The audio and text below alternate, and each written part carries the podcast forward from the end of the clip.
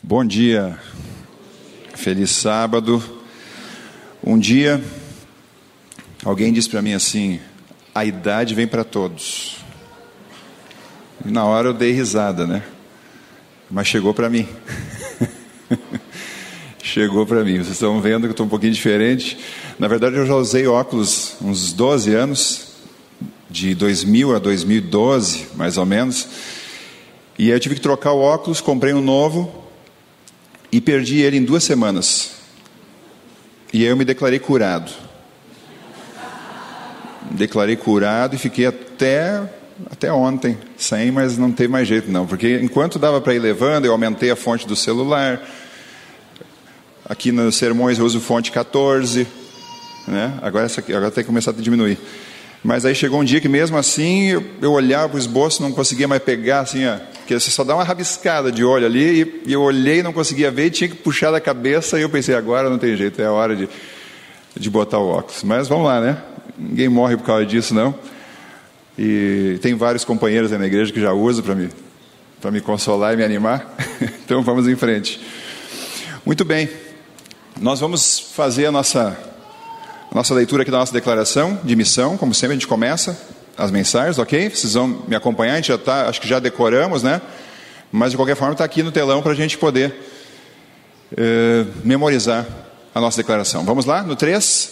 1, 2, 3. Pela graça de Deus, honraremos o seu nome, amaremos nossos irmãos em Cristo e trabalharemos para salvar as pessoas que Deus colocar em nosso caminho. Amém? Nos últimos sermões, ou nos sermões desse, de início de ano, eu trabalhei um pouquinho nos primeiros lá de janeiro e no início de fevereiro, o tema da questão de honrarmos a Deus. Quem estava aqui vai lembrar disso. Aí depois, no sábado, dia 15 de fevereiro, eu falei um pouquinho da importância de nós amarmos nossos irmãos, a questão da tolerância, de administrarmos as nossas diferenças. E nesse último sábado de fevereiro, nós vamos falar um pouquinho sobre a última parte da nossa declaração, aonde estamos falando ali sobre trabalhar para salvar as pessoas que Deus colocar em nosso caminho. Amém? Para isso, eu queria te convidar para abrir a tua Bíblia no livro de Atos, por favor. Atos capítulo 1, você pode deixar aberto ou seu celular no, no capítulo 1 de Atos, nós vamos orar. E depois então vamos ler os primeiros textos, depois vamos escorrer um pouquinho mais em outros textos da Bíblia, mas agora a gente vai começar com Atos capítulo 1. Feche os olhos, por favor, me acompanhe na oração. Santo Deus, tua palavra mais uma vez está aberta diante de nós, esse é o momento do Senhor passar as orientações que o Senhor deseja para a nossa vida. Nós estamos aqui como teus filhos, como teus servos, com o nosso coração aberto, atento àquilo que o Senhor quer nos transmitir e que teu Espírito alcance realmente o nosso ser através das tuas palavras. Nós oramos agradecidos em nome de Jesus. Amém, Senhor. Amém. Você vai acompanhar comigo a partir do versículo 12, por favor. Atos 1, a partir do verso 12. Lucas, o autor do livro de Atos, ele diz o seguinte: então voltaram para Jerusalém, do monte chamado Olival, que dista daquela cidade tanto como a jornada de um sábado. Apenas como informação, a jornada de um sábado é aproximadamente um quilômetro, ok?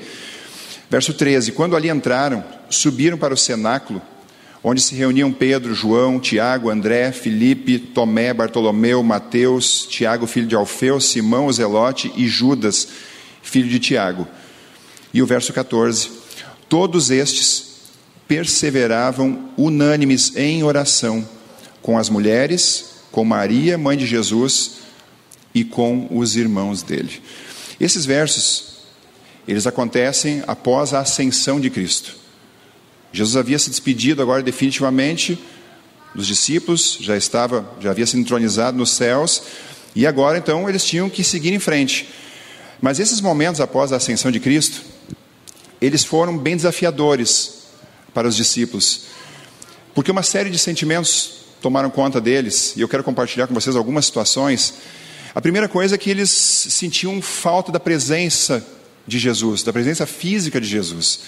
É verdade, Jesus tinha feito várias promessas, que eles não ficariam sós, que eles não estariam desamparados, Mas, de qualquer forma, a presença de Jesus com eles dava uma, uma segurança para eles. É, pense em alguém que, que é uma referência para você, e como é bom quando ela está junto com você, principalmente em momentos desafiadores. Ela pode até não dizer nada, mas só o fato de você saber que ela está ali. A gente vê isso com as crianças, né? As crianças, às vezes, quando os pais não estão, assim como mais acanhados, mais encabulados, e quando os pais estão, eles não, não precisam dizer nada, mas ela se sente segura, porque os pais estão ali. As pessoas que são referência, que, que passam coragem é, para elas. E Jesus era a mesma, mesma coisa com os discípulos. E ele sentiu a falta da presença dele ali com eles. Alguns outros sentimentos, eles queriam, naqueles dias que seguiram a ascensão, eles queriam pelo menos uma oportunidade de poder rever Jesus e poder pedir perdão pela incredulidade deles quando ele lhes passava alguns ensinamentos, quando, quando ele lhes falava de algum acontecimento, alguma situação que viria e que eles não conseguiam ver sentido naquilo e duvidavam da veracidade do que ele estava dizendo. E agora eles pensaram assim: como a gente pode duvidar? E eles queriam só uma oportunidade de poder dizer para Jesus: Senhor, nos perdoe, porque a gente achou que sabia mais do que o Senhor. Mas infelizmente agora eles não tinham como fazer isso pessoalmente. Poderiam até fazer através de uma oração, mas não poderiam dizer isso olhando no olho dele. Eles sentiam a falta dos sábios conselhos de Jesus quando eles estavam em alguma situação. Puxa, que privilégio! Imagina a gente hoje, quantas vezes a gente se encontra em alguns labirintos da vida e a gente queria, e a gente é tão importante ter alguém para pedir um conselho sábio. E para eles eles tinham Jesus ali. E agora não tinham mais. E eles gostariam de ter essa oportunidade de novo, mas agora não tinham. O tempo tinha passado, Jesus não estava mais com eles. Um outro detalhe, eles sentiam agora quão impotentes eles eram para dar seguimento à missão que lhes havia sido dada de levar o Evangelho ao mundo. Agora eles percebiam a sua pequenez, eles viam esse vasto mundo que precisava do Evangelho e isso estava nas mãos deles e eles realmente se sentiam completamente impotentes para isso. Mas o fato é que esse sentimento levou a uma coisa positiva. O fato é que ao ver o, o tamanho do desafio que eles tinham, e a pequenez deles, eles perceberam que uma coisa tinha que acontecer entre eles. Um percebeu o quanto o outro era importante naquele contexto. Eles perceberam que agora eles precisavam deixar as diferenças de lado, precisavam se unir, juntar forças para poder cumprir então a missão.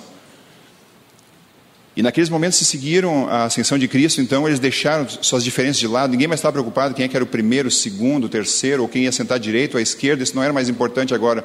O importante é que eles precisavam uns dos outros para poder seguir em frente e cumprir a missão, e eles se uniram tremendamente para que eles pudessem realizar isso.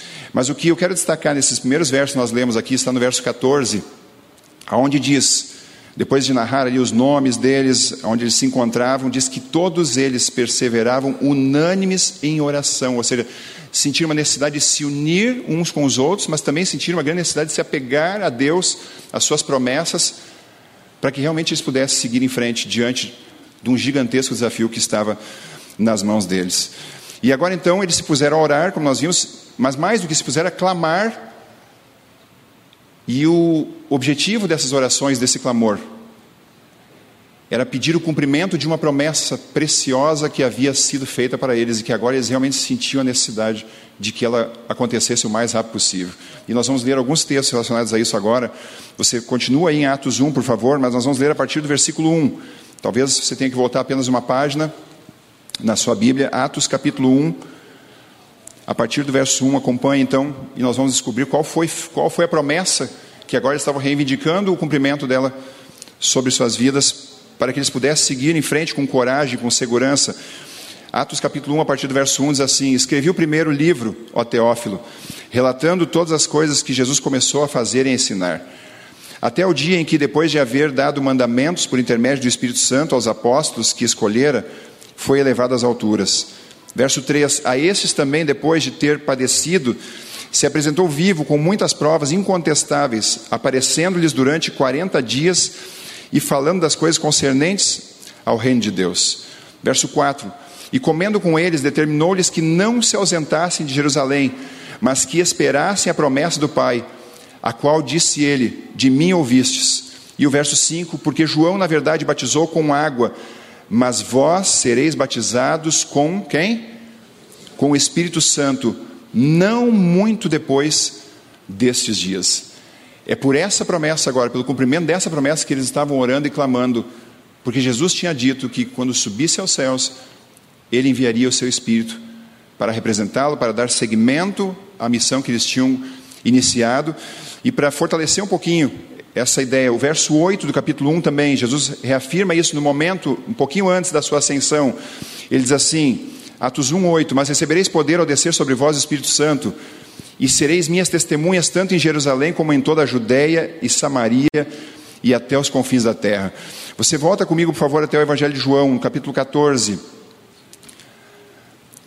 aonde na noite da ceia, pouco depois de eles saírem da ceia em direção ao Getsemane, Jesus ele passa várias orientações a eles, muitas delas conhecidas e fundamentais, mas essa informação, essa promessa é uma delas, aonde ele vai reforçando essa ideia daquele que continuaria com eles na grande comissão que eles haviam recebido. João 14, a partir do verso 16, diz assim: e eu rogarei ao Pai, e ele vos dará outro consolador, a fim de que esteja para sempre convosco. O Espírito da Verdade que o mundo não pode receber, porque não o vê, nem o conhece. Vós o conheceis, porque ele habita convosco e estará em vós. E agora eu quero que você leia comigo, por favor, o verso 26. Mas o Consolador, o Espírito Santo, a quem o Pai enviará em meu nome, esse vos ensinará todas as coisas e vos fará lembrar de tudo o que vos tenho dito. Amém? Perceba que Jesus é, preencheu ou cercou eles de promessas de segurança de que eles não estariam desamparados. Mas a questão aqui, é, no versículo 16, Jesus diz assim: E eu rogarei ao Pai, e ele vos dará outro consolador. Afinal, quem era esse consolador? Que tipo de ser eles podiam esperar para dar essa assistência para eles, dar esse poder para eles, dar essa força, esse condicionamento para que eles seguissem a obra. Isso aqui é muito interessante, porque hoje nós sabemos que o Consolador é o Espírito Santo e há tanto questionamento em relação à pessoa do Espírito de Deus, e alguns dizem que ele é apenas uma energia ou o poder de Deus, mas eu queria passar uma informação que eu acho que é importante e relevante para vocês, que quando Jesus ele usa aqui a expressão outro consolador, nesse texto aqui, o termo outro no grego é alós. E o que, que tem de relevante isso? Alós indica outro da mesma essência, outro igual. Ou seja, quem estava sendo enviado ou seria enviado para acompanhar eles era também um ser divino.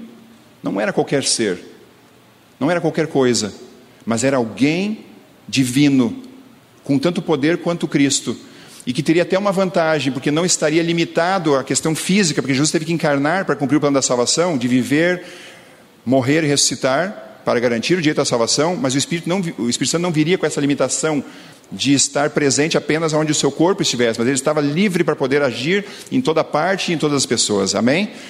Quando, quando não se refere a alguém como o Espírito Santo, a expressão outro no grego é que é usada é heteros, então você percebe que há uma diferença. Quando Jesus se refere ao Espírito Santo, ele usa uma expressão que diz: Eu vou enviar um consolador que é como eu, que é tão poderoso quanto eu, que é divino como eu, que é coeterno comigo. Esse era o Espírito Santo. Esse era o ser, ou o agente divino que estava sendo enviado para dar assistência aos discípulos. Amém? Por isso? E nós sabemos que esse Espírito, da mesma forma, está à nossa disposição, está agindo em nós e através de nós hoje.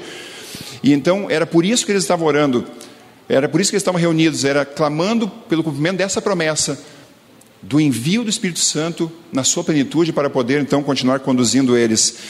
Billy Graham, o grande evangelista do século XX, ele disse certa vez: Estou convencido de que ser cheio do Espírito não é uma opção, mas uma necessidade. Amém, gente, por isso? Esse era o sentimento que os discípulos tinham agora. Eles não estavam fazendo essa oração simplesmente como mais uma alternativa daquilo que eles entendiam que era necessário. Talvez quando Jesus fez as promessas, eles pensavam assim: nossa, Jesus está falando, deve ser importante, mas eles não entendiam quão necessário, quão fundamental, quão indispensável seria, mas isso eles sentiam agora. E por isso que a gente chama de clamor, porque há uma diferença eh, na intensidade da oração, onde a gente tem uma conversa, digamos assim, informal com Deus. Agora, quando nós estamos clamando Nós estamos colocando todo o nosso coração, porque a gente sente que depende daquilo para poder vencer algum obstáculo. E era assim que eles estavam agora clamando, então, para, pelo cumprimento da promessa do derramamento do Espírito de Deus. Charles Spurgeon, que foi um dos grandes evangelistas aí do século XIX, um pouco antes, então, de Billy Graham, perceba o que ele afirmou. Se não tivermos o Espírito de Deus, será melhor que fechemos as igrejas, que aferrolhemos suas portas e preguemos nelas cruzes negras com os dizeres: Que Deus tenha misericórdia de nós. Que frase forte é essa! Que frase forte. Se não tivermos o Espírito de Deus, será melhor que fechemos as igrejas. Por quê? Porque o Espírito Santo foi comissionado para levar avante essa igreja, para direcionar as ações dessa igreja. Então, se nós não temos a ação deles, não permitirmos que eles estejam nos conduzindo, é melhor que não existamos, porque seremos uma desonra para a causa. E assim como os discípulos sentiram a necessidade de receber o Espírito Santo, de clamar, de pedir pela presença dele, eu e você, talvez muito mais precisamos sentir isso, porque eles estavam, vamos dizer assim, não que uma fase seja mais importante que a outra, mas eles estavam apenas dando início, nós estamos na finalização do processo. Então, muito mais nós precisamos do poder, da orientação, do discernimento espiritual nos dias que estamos vivendo. Por isso, é fundamental que eu e você também sintamos a necessidade de clamar pela presença e ação do Espírito Santo na nossa vida. Assim como a gente se esmera muitas vezes em nossas orações, pedindo soluções para as coisas cotidianas, e não tem nenhum mal nisso, mas com uma intensidade maior nós deveríamos também clamar para que o Espírito Santo se aposse da nossa vida, tome conta da nossa mente e faça uma grande obra em nós e através de nós. Mas agora então, como resposta a esse clamor que os discípulos elevaram a Deus, o que aconteceu? Volte ao livro de Atos, por favor, agora no capítulo 2. Atos capítulo 2. E nós vamos ler dois versos. Porque aqui nós vamos ver qual foi o resultado do pedido do cumprimento dessa promessa, que foi clara e veemente para eles, mas que ela também é para nós, que vivemos os últimos dias da história desse mundo de pecado, antes da segunda vinda de Cristo. Atos 2, você vai ler comigo o versículo 1 e o versículo 4, onde diz assim: Ao cumprir-se o dia de Pentecostes, Jesus havia dito: Não muitos dias depois seria enviado o Espírito. E agora então, dez dias depois, ao cumprir-se o dia de Pentecostes, estavam todos reunidos no mesmo lugar. E o verso 4: Todos ficaram cheios do Espírito Santo e passaram a falar em outras línguas, segundo o Espírito lhes concedia que falassem. Amém, gente? Houve uma manifestação poderosa. Nós sabemos que era uma festa que vinham pessoas de várias outras nações até Israel, pessoas que viviam em outros países, mas que criam no Deus de Israel e vinham ali para prestar essa adoração. E agora Deus habilita então o verdadeiro dom de línguas, eles são habilitados a falar na língua daquelas pessoas que vinham de outras partes do mundo e podiam ouvir a grande mensagem de salvação em Cristo Jesus. E esse foi, essa foi a essência do sermão que Pedro pregou, um sermão extremamente cristocêntrico, e nós sabemos que as pessoas foram profundamente tocadas com aquela mensagem, não tanto pelo conteúdo rebuscado, porque não havia isso, você pode ler o sermão, está aí na Bíblia, mas porque o sermão estava acompanhado de um poder sobrenatural. Estava acompanhado por uma vida consagrada a Deus, como eles estavam vivendo agora, os discípulos. E por isso que impactou de maneira tão forte aquelas milhares de pessoas que estavam ouvindo o sermão. E você sabe o resultado: que cerca de 3 mil pessoas acabaram aceitando Jesus naquele único sermão. E o mais interessante, que é o que mais impressiona, aonde foi feito esse sermão? Porque existiam lugares onde a aceitação em relação a Cristo era maior mas Jerusalém foi o lugar onde ele foi condenado, onde havia maior oposição, e ali foi pregado esse sermão. E aí a gente entende a dimensão do poder que havia, que estava acompanhando aquelas palavras de Pedro, ao ponto de, no lugar de maior oposição a Cristo, cerca de 3 mil pessoas, incluindo inclusive sacerdotes, aceitaram Jesus como seu Salvador. Amém, gente, por isso? E quando a gente vê uma situação como essa, a gente consegue ter uma pálida ideia, porque a nossa compreensão é pequena, do que vai ser a chuva serôdia. Pensa o que vai ser a chuva serôdia, quando o mundo inteiro vai estar em oposição às convicções que nós temos. E nós temos informações de que essa manifestação do poder de, do Espírito Santo vai ser maior, entre aspas, aqui, o resultado vai ser maior, onde milhares, eu acredito que milhões vão aceitar a Jesus e suas verdades completas da Bíblia. Amém? E essa promessa é para mim e para você, porque eu e você estamos vivendo nesse tempo. Agora, os inimigos da cruz, eles achavam que com a morte de Cristo, com a sua ascensão, com o seu desaparecimento da terra, os discípulos estavam acabados, que aquele grupo de homens e mulheres ele ia se dispersar e simplesmente aquele movimento terminaria, porque o golpe sobre eles tinha sido muito forte. E realmente os discípulos sentiram, como eu já mencionei anteriormente, tudo o que aconteceu. A morte de Cristo, mas depois vem a ressurreição, ele está com mais. Agora a sua ascensão é outro abalo para eles. Mas qual não foi a surpresa?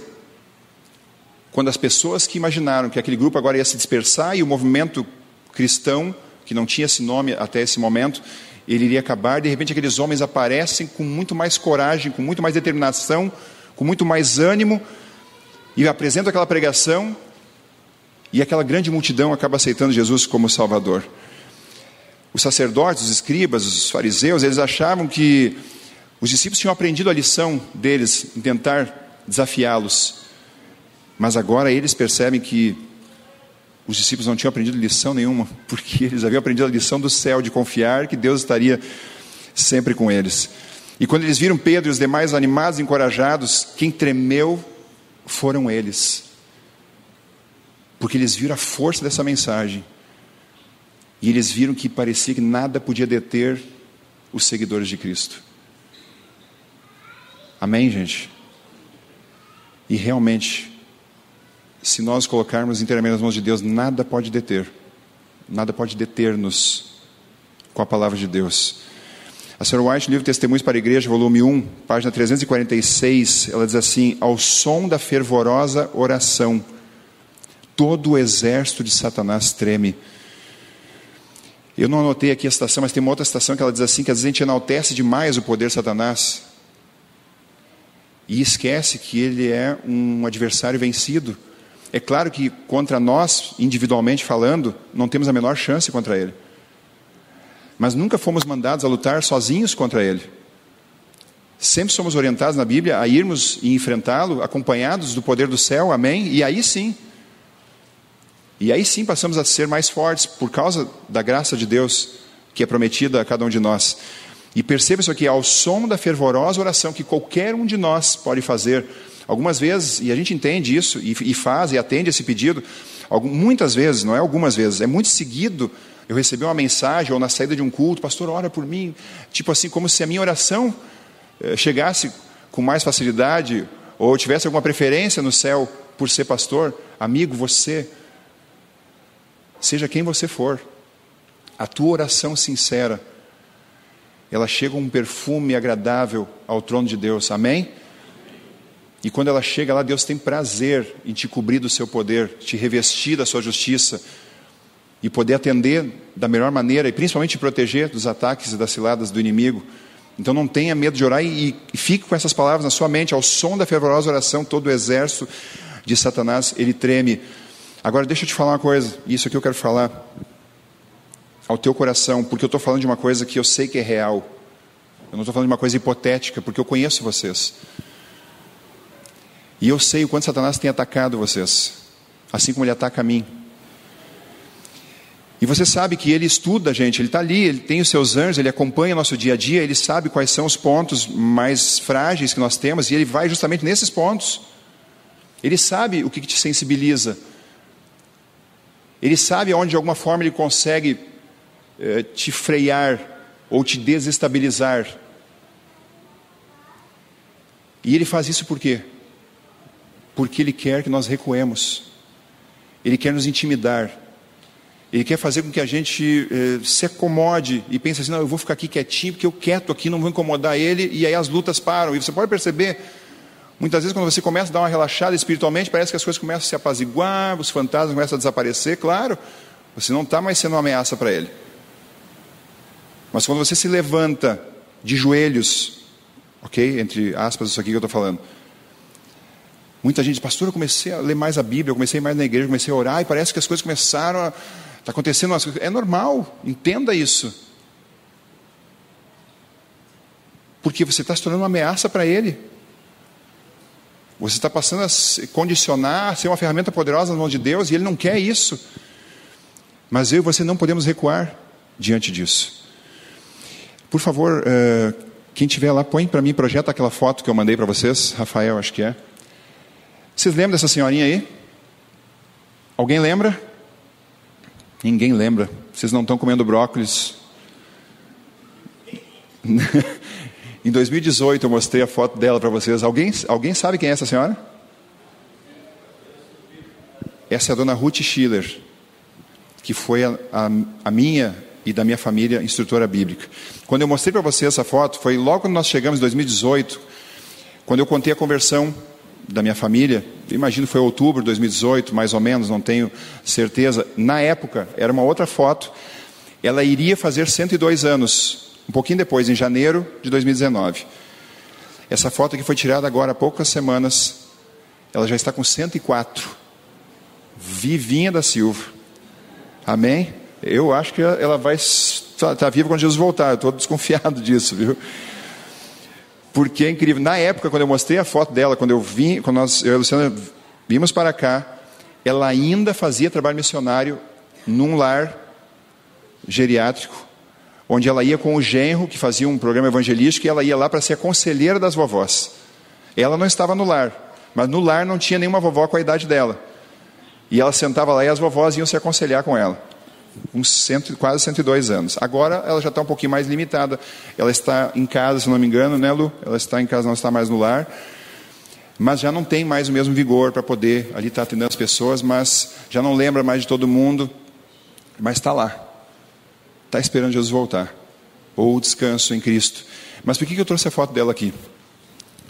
Eu quero compartilhar isso contigo, porque ela é uma grande referência na nossa vida na vida da minha família. Eu sou um pastor, fruto do trabalho dela. Nunca imaginava que eu ia ser um pastor. Morria de medo de ficar na frente de 5, 10 pessoas para falar um, um oi. Nunca imaginei que um dia ia ser um pregador.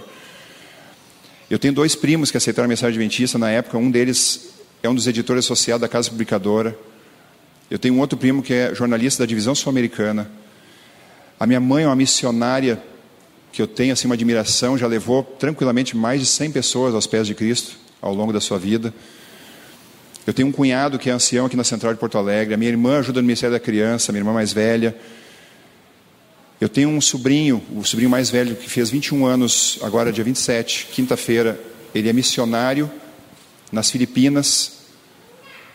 Ele está se formando como dentista, mas resolveu dedicar um ano às missões. E agora Deus está colocando no coração dele, e eu disse para ele pensar bem, mas ele está pensando em ser pastor.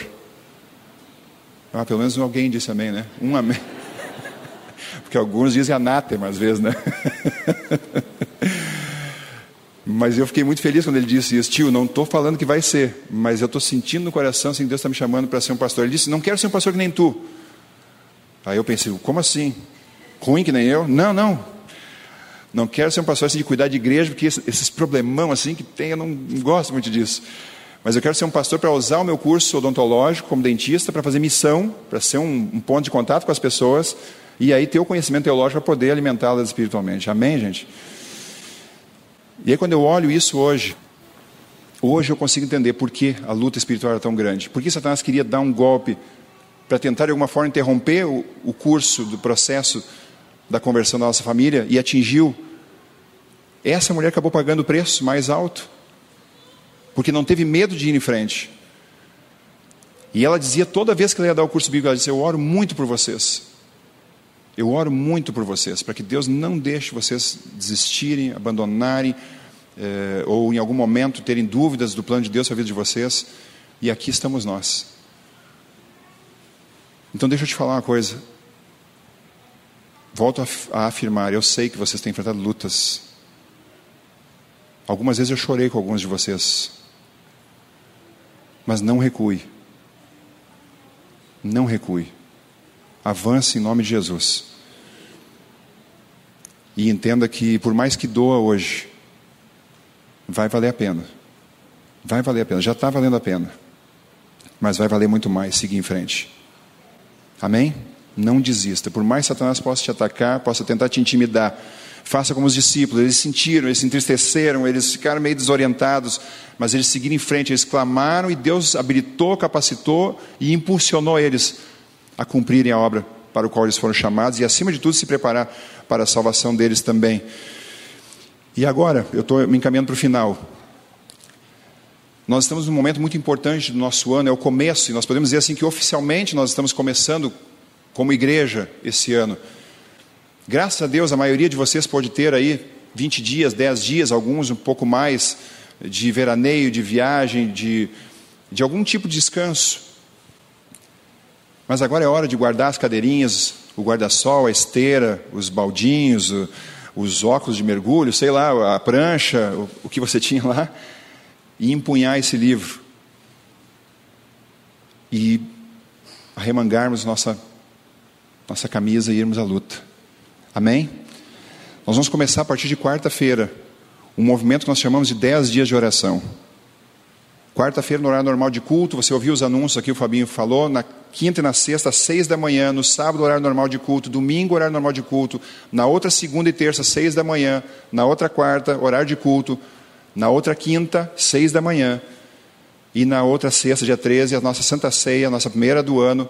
E fechamos então no dia 14, no sábado, com o programa do Ministério da Mulher e as 10 horas de jejum, nós vamos falar um pouquinho mais sobre isso na semana que vem. Mas, amigos,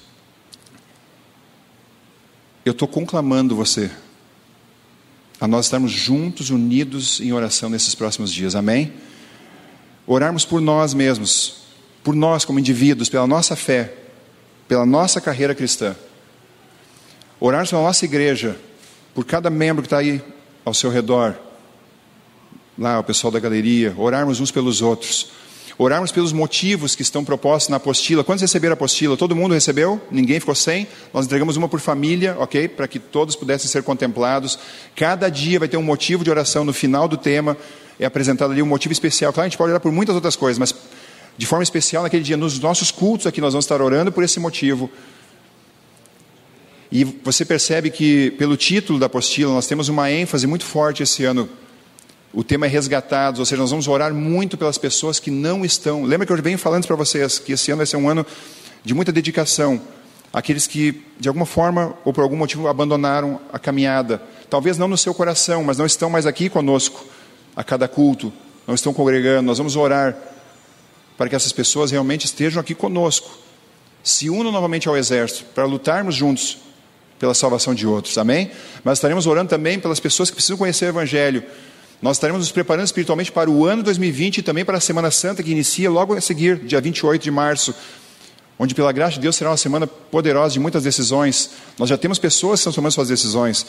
Nós temos pessoas que estão começando a querer conhecer mais de Deus. E eu quero relatar algo para vocês. Na semana passada, nós tivemos a reunião, a nossa reunião semanal pastoral, e nós combinamos de começar a orar pedindo para Deus mandar pessoas para conhecer a palavra dele, para estudar a Bíblia. Em dois dias, em dois dias, cinco pessoas, por iniciativa delas, nos procuraram das formas mais inusitadas, pedindo o estudo bíblico. O pastor Isaías já está atendendo, amém? Em dois dias, cinco pessoas. No retiro agora, de verão que nós tivemos, e pela graça de Deus tivemos vários amigos lá presentes, várias pessoas manifestaram também o desejo de conhecer mais nosso Deus. Amém? Então Deus responde, gente. Deus responde e nós precisamos juntos fazer essa oração. Agora, para concluir, você percebeu que nos dez dias nós vamos ter culto todos os dias na nossa igreja. Eu sei, você não precisa nem se justificar. Eu sei que para alguns vir às seis horas da manhã realmente é uma coisa quase que inviável. Mas eu sei que para alguns é possível. Eu sei que é sacrifício. Eu vou estar aqui todo dia. Você pode me cobrar. Se eu não tiver, é porque eu estou com o vírus, corona me pegou. E sou capaz de vir, só que se eu vir, sai todo mundo correndo e aí, não, aí acaba o culto. Pela graça de Deus, claro, eu quero estar aqui todos os dias. Mas eu sei que alguns ficam na contramão, você trabalha longe, vir para cá. Entendo, se você não tiver condições de vir, faça em casa com a sua família, você vai ter apostila lá, faça com a sua família. Mas se você pode estar aqui, venha se unir a nós para orarmos juntos. É importante isso, gente. E eu quero perguntar a vocês assim, ó, eu sou um louco da cabeça. Se eu estiver sonhando com 40 pessoas aqui seis da manhã, só 13 disseram que eu não sou. Os outros me, já decretaram meu estado de insanidade. Eu estou pedindo 40, até aumentei, era 35, aumentei. Minha fé subiu agora, aumentei para 40. Deus é que sabe. Outra coisa, teremos os cultos da noite, quartas e domingos. Normalmente nosso público é de 50 pessoas. Temos aqueles fiéis de carteirinha. Eu estou louco se nesses 10 dias eu sonhar em termos 150 pessoas nesse culto. Eu não estou falando de todo ano você vir todas as quartas e domingos, eu sei que isso é inviável. Eu estou falando desses 10 dias, um momento especial, singular, de nós estarmos aqui realmente clamando por poder espiritual. Será que eu estou insano de pensar em 150 pessoas? Eu diminuí os que eram três, agora foi só dois que disseram que eu não estou. Gente, se nós, no tempo que estamos vivendo, não fizermos algum tipo de, de abnegação pelas coisas espirituais, a gente está, estou sendo bem sincero, a gente está perdendo nosso tempo aqui. Agora, se você realmente não tem como e é Deus que sabe dessas coisas, da sua realidade. Ok? Eu não vou estar aqui cuidando e julgando quem veio e quem não veio. Eu vou estar aqui louvando a Deus pelos que vieram e tendo a certeza que quem não pôde vir vai estar em casa lá fazendo a sua oração e o seu estudo. Amém? Mas faça planos, converse com Deus aí, para estarmos juntos e termos um ano poderoso nas mãos de Deus, salvando muita gente, resgatando muitos outros e seguindo em frente na nossa caminhada rumo aos céus. Amém? Vamos orar. Senhor, obrigado porque o Senhor está nos chamando a estarmos mais perto de Ti. Obrigado porque o Senhor tem trabalhado nosso coração para nos fazer sentir a necessidade do Teu Espírito de forma mais intensa em nossa vida. Nós queremos te pedir que esses dias que passaremos agora orando, os dez dias de oração possam ser dias onde, assim como os discípulos, nós coloquemos nosso coração em tuas mãos, permitindo que o Senhor molde ele conforme a tua vontade. Que o Senhor nos liberte daquilo que tem nos escravizado e talvez nos afastado de ti, ou não estar permitindo que possamos ser um, um instrumento pleno em tuas mãos. Os discípulos passaram por esse processo também nos dez dias e foi e isso que condicionou eles a poderem receber o teu Espírito. Que esse processo possa ocorrer em nós também. Possamos ser humildes em reconhecer as nossas limitações, nossos pecados e pedir o poder para abandoná-los e estreitarmos mais nossa relação contigo para que o Espírito Santo possa se apoderar realmente da nossa vida e possamos ser um instrumento poderoso nas tuas mãos. Que o Senhor possa nos unir aqui nos momentos que estaremos com a igreja aberta, mas aqueles que não puderem possam estar em seus lares também se consagrando a Ti como um corpo unido possamos realmente, nesse ano e a partir de então, realmente nos prepararmos e prepararmos outros definitivamente para a tua volta. Despede-nos agora com a tua graça nos acompanhando no restante desse sábado, pois nós pedimos e agradecemos em nome de Jesus. Amém, Senhor. Amém.